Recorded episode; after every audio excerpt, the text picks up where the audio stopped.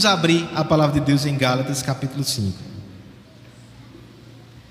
Depois de um período aí um pouco mais longo do que eu planejava, né?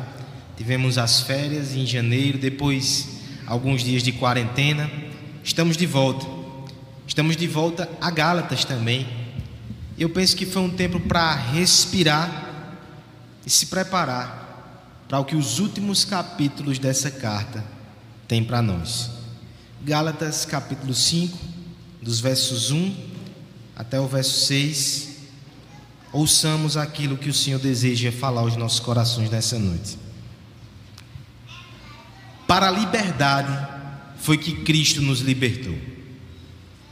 Permanecei, pois, firmes, e não vos submetais de novo a julgo de escravidão. Eu, Paulo, vos digo que se vos deixar de circuncidar, Cristo de nada vos aproveitará. De novo testifico a todo homem que se deixa circuncidar que está obrigado a guardar toda a lei. De Cristo vos desligastes, vós que procurar, que procurais, procurais justificar-vos na lei, da graça decaístes. Porque nós, pelo Espírito, aguardamos a esperança da justiça que provém da fé. Porque em Cristo Jesus, nem a circuncisão, nem a incircuncisão tem valor algum, mas a fé que atua pelo amor.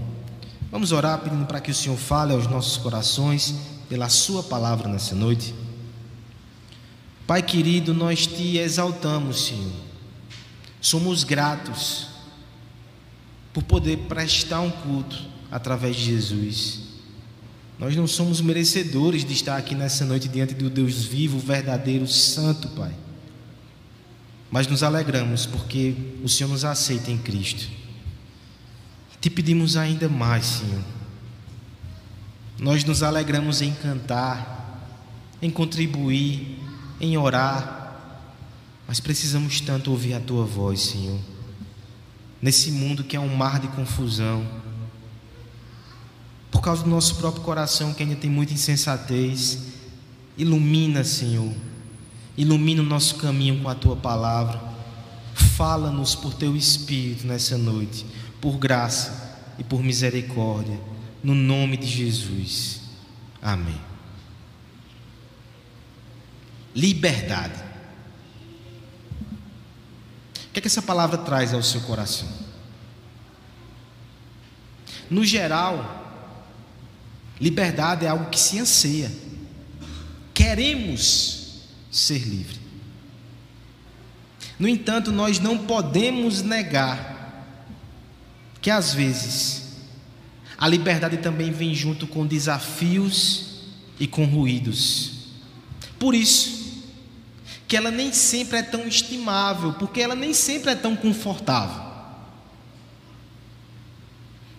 Veja alguns exemplos do nosso meio, como aquilo que era para ser bom pode trazer problemas no seio da igreja. Há irmãos que entendem que 2 Coríntios 3,17, que diz que no Espírito do Senhor há liberdade, entendem que este texto, ele permite que haja completa liberdade no que diz respeito ao culto e às suas práticas de liturgia. Isso certamente causa alguma confusão no meio do povo de Deus. Especialmente entre nós que entendemos que não é assim, que esse texto não fala disso e que, na verdade, a liberdade que temos dentro do culto é limitada pela palavra de Deus. A liberdade traz ainda outras questões mais complicadas do que essa, que não diz respeito só a irmãos de outra tradição, mas aqui dentro certamente suscitará opiniões diversas quando a gente fala de liberdade cristã muitas controvérsias aparecem. O presbítero André que o diga, uma aula memorável há três anos atrás, e lá vai falar de usos, costumes, bebida, comida, roupa, festa. Liberdade cristã pode suscitar muitas coisas no nosso meio. Liberdade cristã nesse ano foi evocada até para questões sanitárias nos últimos anos máscara, a liberdade de ir e vir, de cultuar. Há quem use esse tema até para vacina. Será que é sobre isso que a gente fala quando fala sobre liberdade cristã? Será que esse termo, esse princípio, essa conquista que nos é dada deveria causar desconforto? Com que olhos devemos olhar para a liberdade? Biblicamente falando, irmãos, a liberdade é algo maravilhoso que Deus deu a nós, que devemos estimar, valorizar, conhecer, compreender, exercitar, desfrutar e defender. Esse assunto é tão importante que o capítulo 5 de Gálatas ele vai gastar praticamente todo o seu conteúdo tratando da liberdade.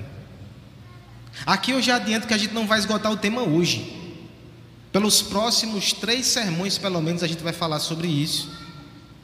E eu quero lhe mostrar como esse assunto é importante para a vida cristã. Lembre da estrutura rapidamente de Gálatas. Capítulo 1 e 2, a parte biográfica, Paulo fala sobre a sua história para começar a defender a justificação pela fé e o evangelho. Capítulos 3 e 4, o núcleo da carta, a parte mais robusta, doutrinária e teológica. Aqui a gente falou de Abraão, a gente falou de Moisés e a lei, a gente falou dos pactos, foi assim que terminamos o último sermão em dezembro. Agora, nos capítulos 5 e 6, chegamos na parte mais prática. Como é que o evangelho defendido afeta a vida dos crentes?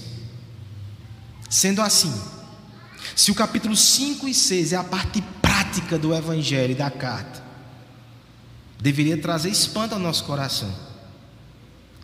Que um capítulo todo é gasto sobre liberdade. Inclusive, quando se fala sobre obras da carne e fruto do Espírito, veremos que tem relação com a liberdade. Veja como esse tema é vital, é essencial, a despeito de qualquer controvérsia, a despeito de qualquer desconforto. O que já se coloca diante de nós é que nós não podemos viver a vida cristã a contento, de forma adequada, de forma coerente com a justificação pela fé, se a gente não entende, não desfruta e não defende a liberdade cristã. Liberdade não é opcional, nem é um apêndice. Liberdade não é algo que só pertence aos crentes fortes da igreja. A liberdade pertence a todos que foram salvos pela obra de Cristo. O Evangelho produz liberdade. Nós precisamos entender melhor o que isso significa. Nós precisamos desfrutar disso para a glória de Deus, para honrar o nosso Salvador. Veremos nessa noite então como devemos enxergar essa liberdade. Essa é a primeira abordagem, é a primeira verdade do texto. No versículo 1, nós veremos que a liberdade cristã é uma dádiva. Em segundo lugar, ainda no versículo 1, na parte B, veremos também que a liberdade cristã é uma convocação. Em terceiro lugar, nos versos 3 e 4, veremos que a liberdade cristã é um alerta. E por fim, versos 5 e 6, nós veremos que a liberdade cristã é um alento. Dádiva, convocação, alerta e alento. É isso que é a liberdade que vem do Evangelho. Vejamos cada uma dessas verdades para o bem da nossa alma, para nosso fortalecimento em Jesus. Vamos ler todos o verso primeiro. Vamos ver nesse texto como a liberdade cristã é uma dádiva para nós. Peço a ajuda da igreja com o verso primeiro para a liberdade.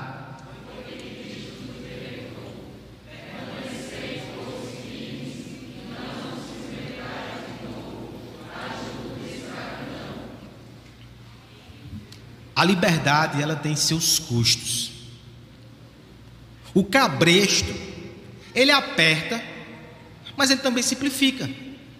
Já está posto, já está decidido para onde a gente deve olhar e o que a gente deve fazer. A liberdade ela implica em diversidade de opções. E assim ela desafia a nossa mente e os nossos olhos. Isso pode sufocar e causar uma saudade nos ombros habituados com o jugo do passado. A liberdade tem seus custos. Mas antes de avaliar os custos, A gente precisa olhar como a liberdade é uma necessidade e como a liberdade é algo maravilhoso que nos foi dado. Porque se a gente não olhar por essa ótica, a gente vai desvalorizar aquilo que Deus fez e o que Ele nos deu em Cristo. A primeira sentença do nosso texto fala exatamente disso. Para a liberdade foi que Cristo nos libertou. Primeiro termo do texto, para, indica finalidade. Não somente Cristo nos libertou, mas Ele nos libertou para a liberdade. A liberdade é o alvo da obra de Jesus Cristo em nossas vidas. Não é algo meramente acidental. Não é algo de forma alguma opcional. Cristo nos libertou para que fôssemos livres. O que é que isso significa para você, querido irmão? Pense assim: que Cristo, na verdade, na sua obra de redenção, ele está nos restaurando ao propósito inicial que Deus tinha para nós, que foi corrompido pelo pecado. E a liberdade, portanto, fazia parte desse propósito.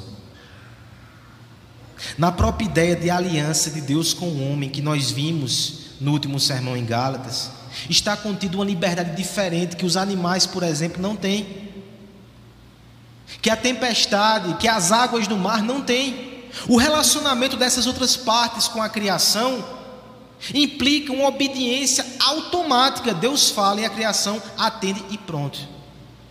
Só que com o homem, Deus escolheu que não fosse assim. Você percebe que o Senhor se relaciona conosco, Ele faz promessas. Ele nos coloca numa aliança que Ele promete bênção. Ele nos ameaça com a maldição caso a gente desobedeça. Ele argumenta conosco pela Sua palavra.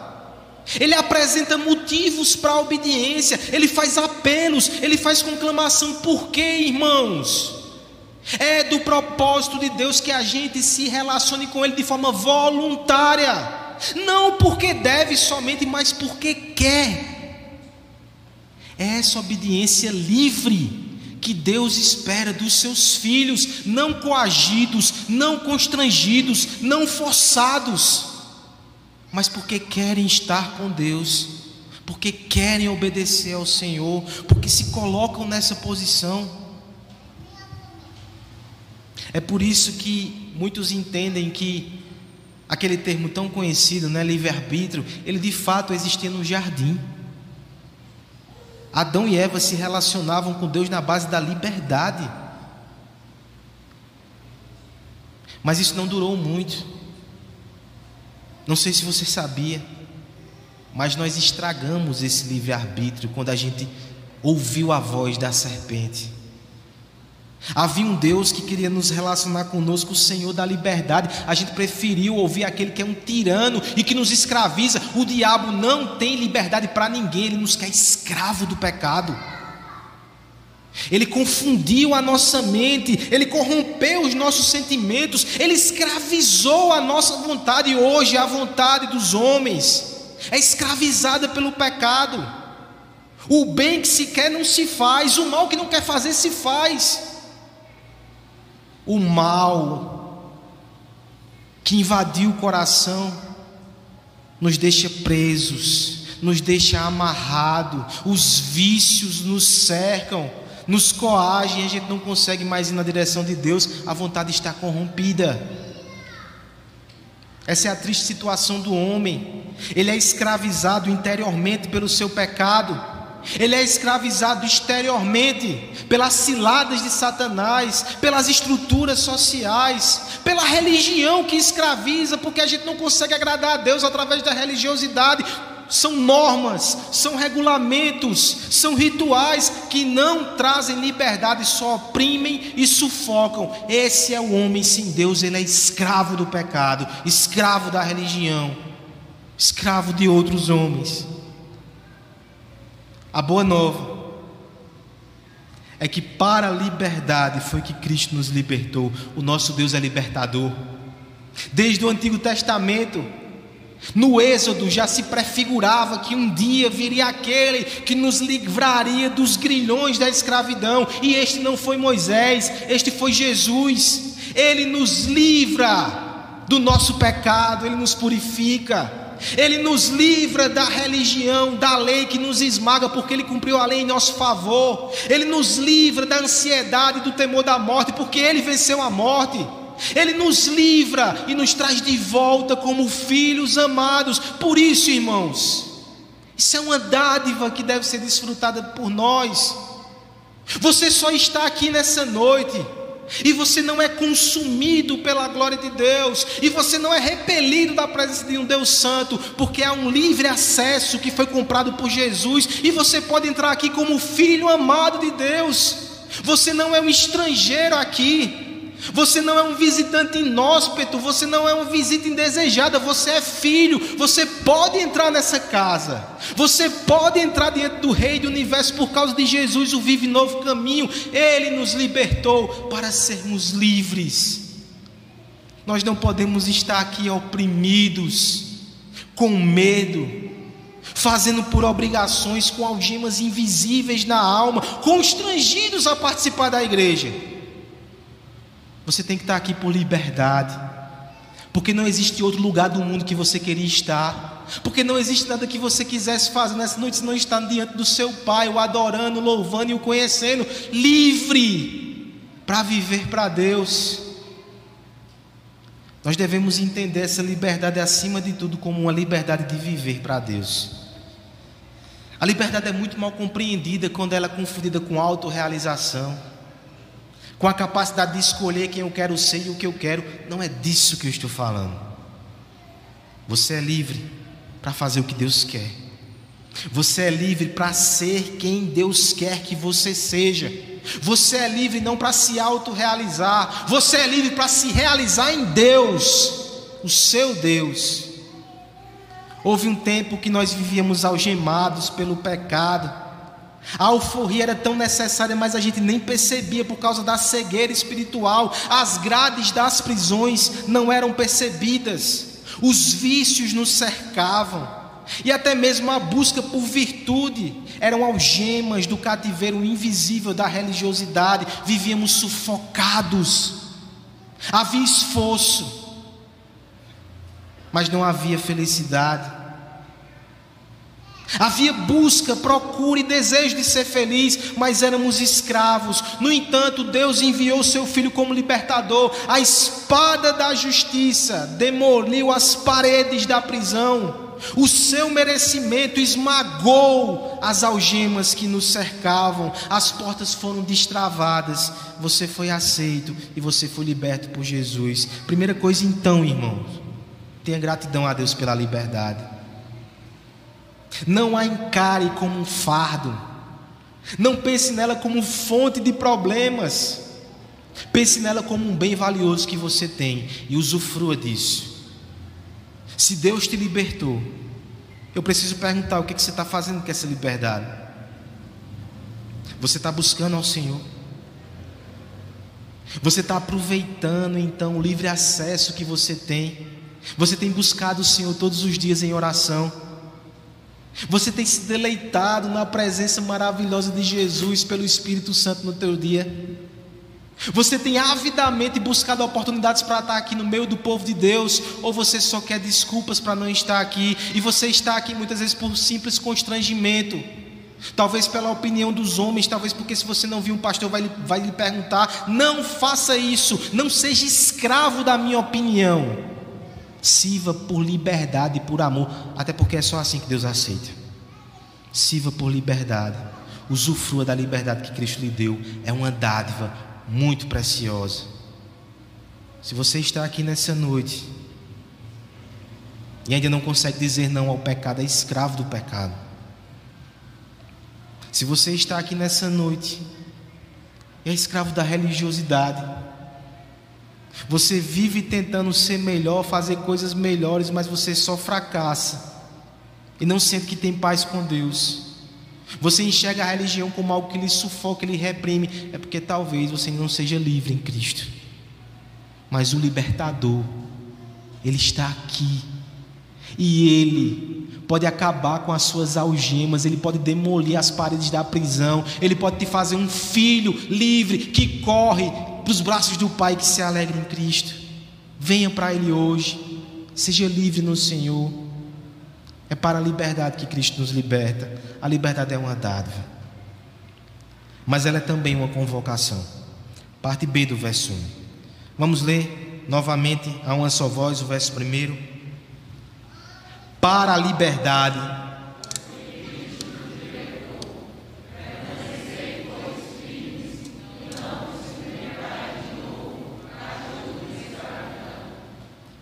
Qual é o ônus da liberdade? Se o bônus é um relacionamento leve, um relacionamento de alegria no Senhor, qual é o ônus da liberdade? Recebemos alguns bens que eles cobram de nós uma conservação cobram de nós vigilância e proteção de tão valiosos que são, alguém pode tentar pegar. A liberdade é um bem muito valioso e ela exige de nós conservação. Ela exige de nós proteção e vigilância. Na verdade, somos até convocados para uma guerra espiritual para proteger a liberdade. Somos convocados. Depois de falar sobre o propósito da obra de Cristo como libertação, Ainda no primeiro versículo, Paulo já nos arremata essa verdade. Permanecei, pois, firmes. Nós temos aqui o imperativo. Depois do indicativo, o que Cristo fez nos libertou, agora vem o imperativo. É assim que o Evangelho funciona. Primeiro Cristo faz, depois a gente responde. Se Cristo nos liberta, qual é a resposta que a igreja deve ter? Permaneça. Ninguém aqui tem poder de conquistar a sua liberdade.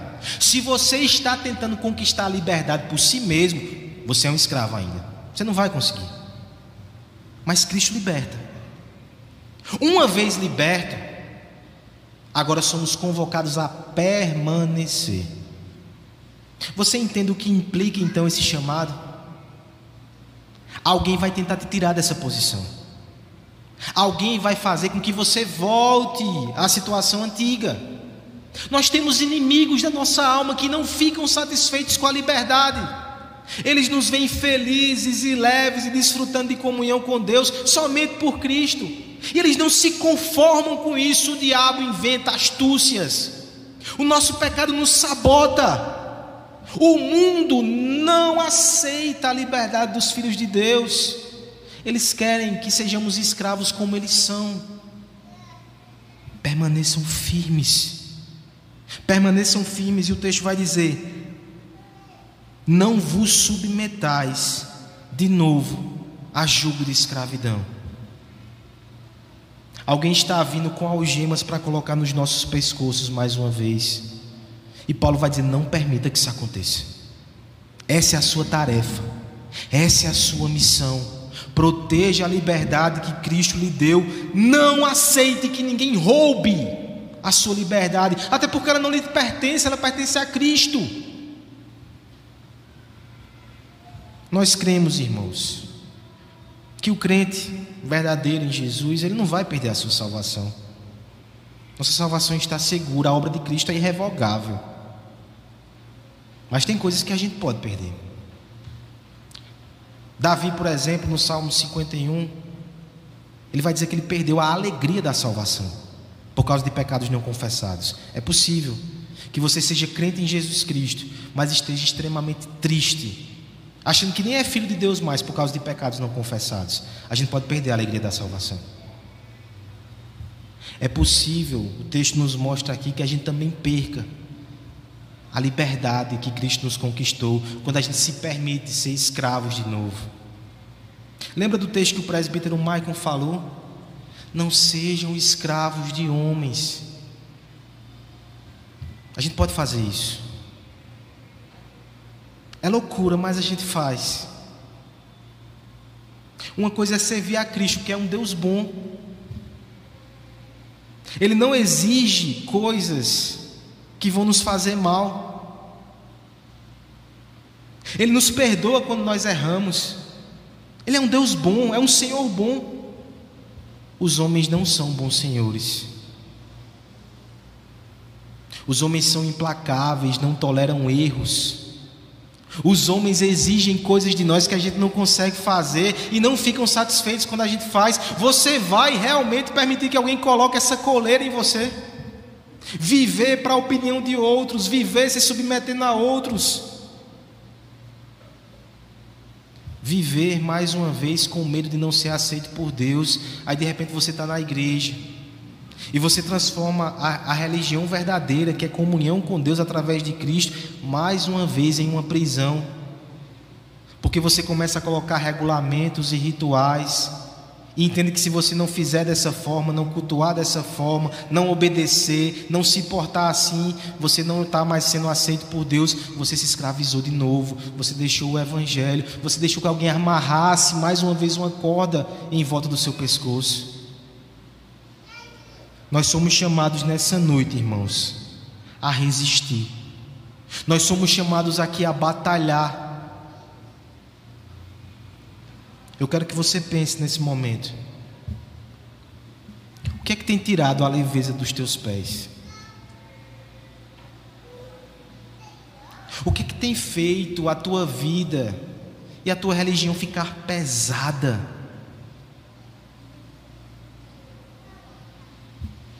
Será que não são correntes de escravidão que têm te feito ficar preso de novo com coisas que Deus não exigiu? Alguém exigiu, alguém interpretou, alguém legislou. Legislou, não faça isso, resista. Não permita que o legalismo entre no seu coração, entre na sua casa, entre na sua família, entre na sua igreja. Lute, resista, guerreie, você é um filho que foi amado em Cristo, seja livre em Cristo. Não negocie isso. Você não tem o direito de negociar essa liberdade. Ela foi comprada por um valor muito alto. A liberdade cristã, ela é uma dádiva. Ela é uma convocação para uma batalha. Mas ela é também um alerta, irmãos. Chegamos aqui numa parte bem pesada do texto. Versos 2 e verso 3, eu peço a ajuda da igreja na leitura. Eu, Paulo,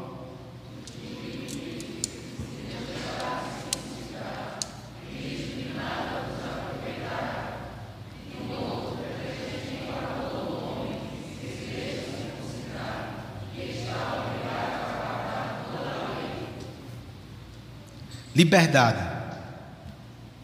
não é coisa opcional ou incidental. Na estrutura da carta aos Gálatas, o Senhor nos ensina que onde há evangelho, há liberdade. De modo que se não há liberdade, talvez não haja evangelho. Essa é uma implicação muito forte. Os versos 2 e 3, Paulo, ele eleva o tom da sua exortação. Veja, ele já começa com estrutura, né? Eu, Paulo, beleza, Paulo, a gente sabe que era você. Quando ele faz isso, é porque ele está evocando a autoridade apostólica, porque ele vai dizer, ou seja, não é coisa simples, é coisa forte. Prepare-se. Eu, Paulo, vos digo: se vos deixarem circuncidar, e você lembra qual era a polêmica da igreja de Gálatas? Pode ser que na sua vida seja outra. Ali era a circuncisão.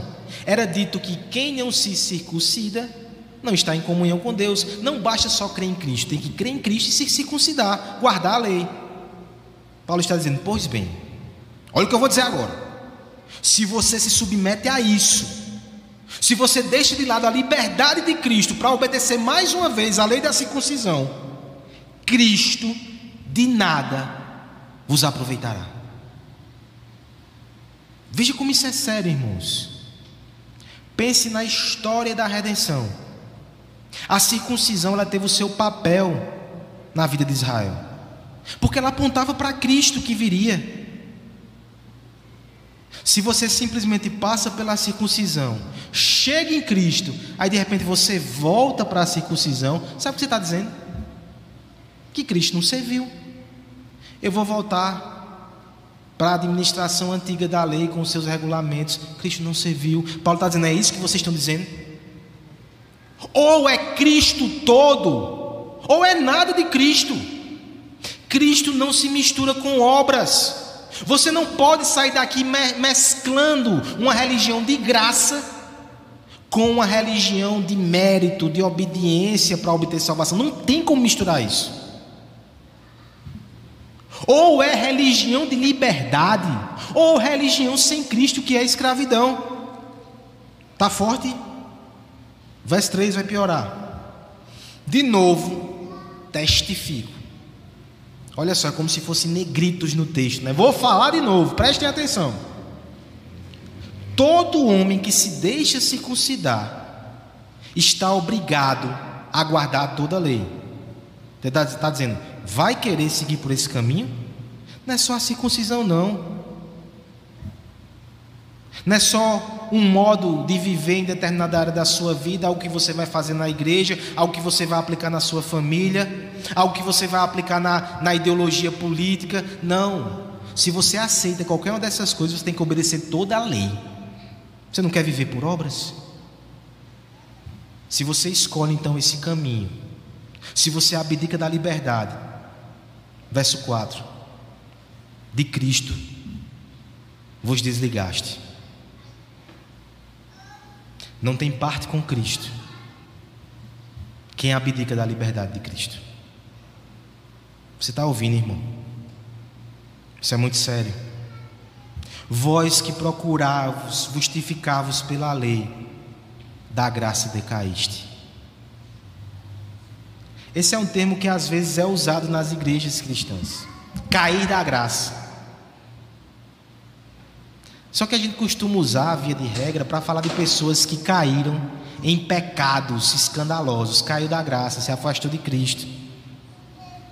Você percebe que a única vez, é a única vez que a Bíblia usa essa terminologia. Ela não está falando de pecados escandalosos e imorais. Ela está falando de legalismo religioso.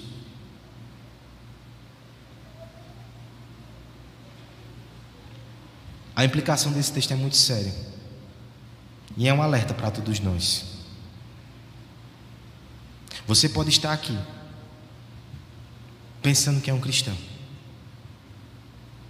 Mas se o seu coração está dominado pelo legalismo, e um termômetro é que você não aceita a liberdade cristã. Tudo é regra, tudo é regulamento que os homens fazem, tudo é merecimento. Se você pensa assim, você pode estar desligado de Cristo sem perceber. Você pode estar longe da religião da graça. E se brincar, você vai estar apontando para alguém lá fora que caiu em pecado, dizendo que ele caiu da graça. E é você que está longe da graça de Cristo. Deixe esse alerta ecoar, irmãos. Esse texto me confronta. Porque muitas vezes a gente tolera legalismo em nosso meio, até em nosso coração. Mas quando a gente entende ele pela ótica da doutrina de Paulo aqui a gente vê que é um veneno pernicioso. Por isso que a liberdade cristã é um alerta. Se você é intolerante com os outros e você não tolera liberdade dentro do corpo de Cristo, se você não tolera para ninguém, nem, nem para você, nem para os outros, se você ainda vive sufocado pelo legalismo, cuidado com a sua alma. Talvez você precise se converter hoje. Isso é um alerta. A liberdade cristã é um termômetro para a alma também. Veja que coisa séria. A liberdade é uma dádiva. A liberdade é uma convocação. A liberdade é um alerta. A liberdade também é um alento. Vamos terminar em tons mais amenos e mais belos. Verso 5 e verso 6. Peço a ajuda da igreja nessa leitura. Porque nós,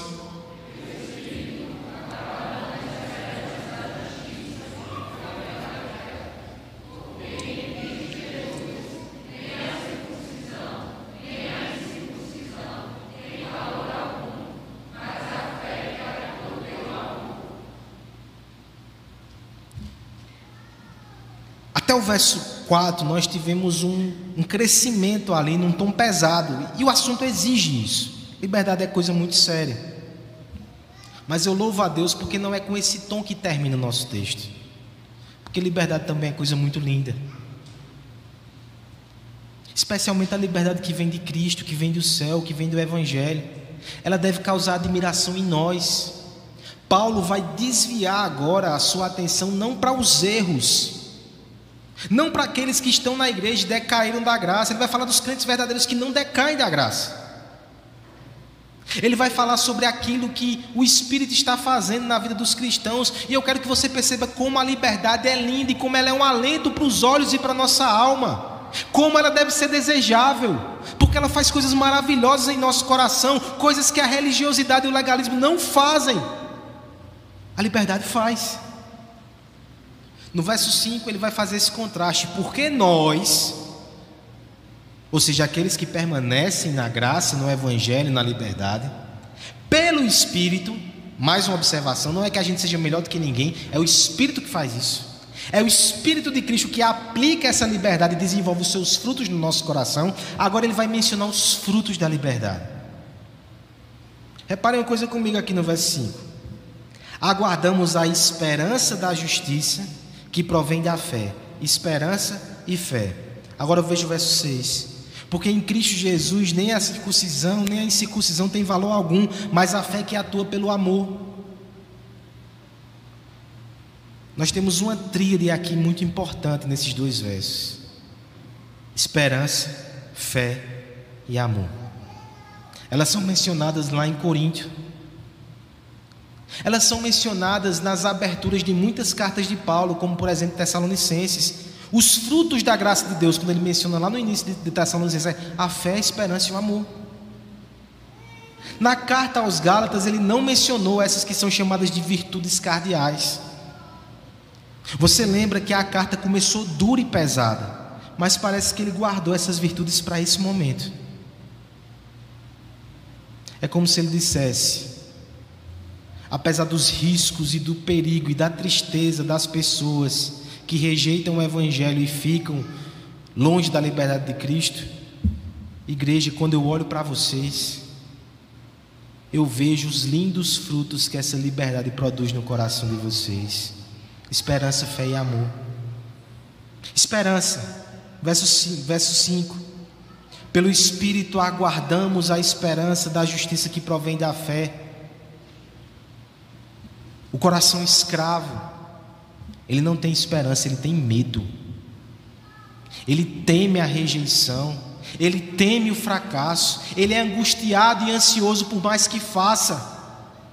A liberdade não, ela é esperançosa, porque ela não espera mais em si, ela espera em Cristo. Ela está livre das pressões e dos temores e dos medos. Tem esperança. A liberdade também ela produz fé. O verso 5 fala sobre fé no final, a esperança da justiça que provém da fé. E no verso 6 a fé volta mais uma vez. Paulo diz: Porque em Cristo Jesus nem circuncisão e circuncisão tem valor nenhum, o que importa é a fé que opera em amor. Olha a fé, duas vezes aparecendo aqui. A escravidão e o legalismo é incrédulo, só acredita no que vê, só acredita no que faz. Mas a liberdade nos dá um coração cheio de fé que confia em Deus, que descansa na Sua provisão, que pisa no santo lugar com fé, porque foi aceito e creu na palavra, e creu no Evangelho, e creu em Cristo. E por fim, irmãos, o verso 6 vai dizer: o que importa não é circuncisão e circuncisão, o que importa não é isso, o que importa é a fé que atua pelo amor. A nossa fé invisível ela se revela em atos de amor visíveis. Esses atos de amor, essas obras, elas são a verdadeira obediência que só um filho liberto pode fazer. Essa não é a obra de quem age por medo, por pressão ou por desejo de conquistar a salvação. Essa não é a obra daqueles que são atemorizados e que fazem as coisas para Deus por constrangimento. Essa obra aqui é o amor sincero daquele que já foi aceito, já foi amado, já foi recebido e agora quer ser santo, quer fazer coisas para Deus simplesmente porque ama a Deus. Esse é o fim para o qual fomos criados, é para a liberdade que Deus nos libertou. Esse amor genuíno, essas obras genuínas, essa santidade genuína, esse serviço genuíno, só existe onde há liberdade.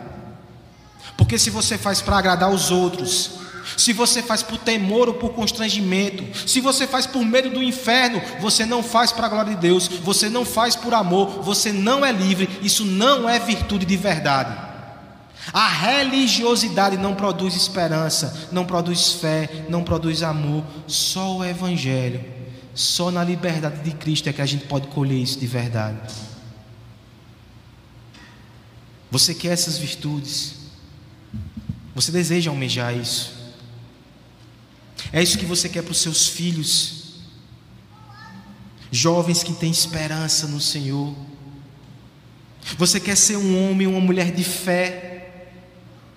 Nós queremos aqui irmãos cheios de amor, que servem, que se doam, que se esforçam. A gente não vai conseguir isso na coação, no terror, na ameaça, na religiosidade, no legalismo. A gente só consegue isso com o Evangelho, porque Deus só aceita o serviço, o amor, a fé livre. Livre. De quem não faz porque precisa, de quem não faz porque tem medo, de quem faz porque ama. Nós precisamos, portanto, para ter essas virtudes, receber a liberdade e desfrutar a liberdade do Evangelho. Ela é linda, ela vem de Cristo, ela glorifica a Deus, nós precisamos dela. Terminamos esse sermão. Eu lhe convido a livremente vir até Cristo, receber graça da sua parte.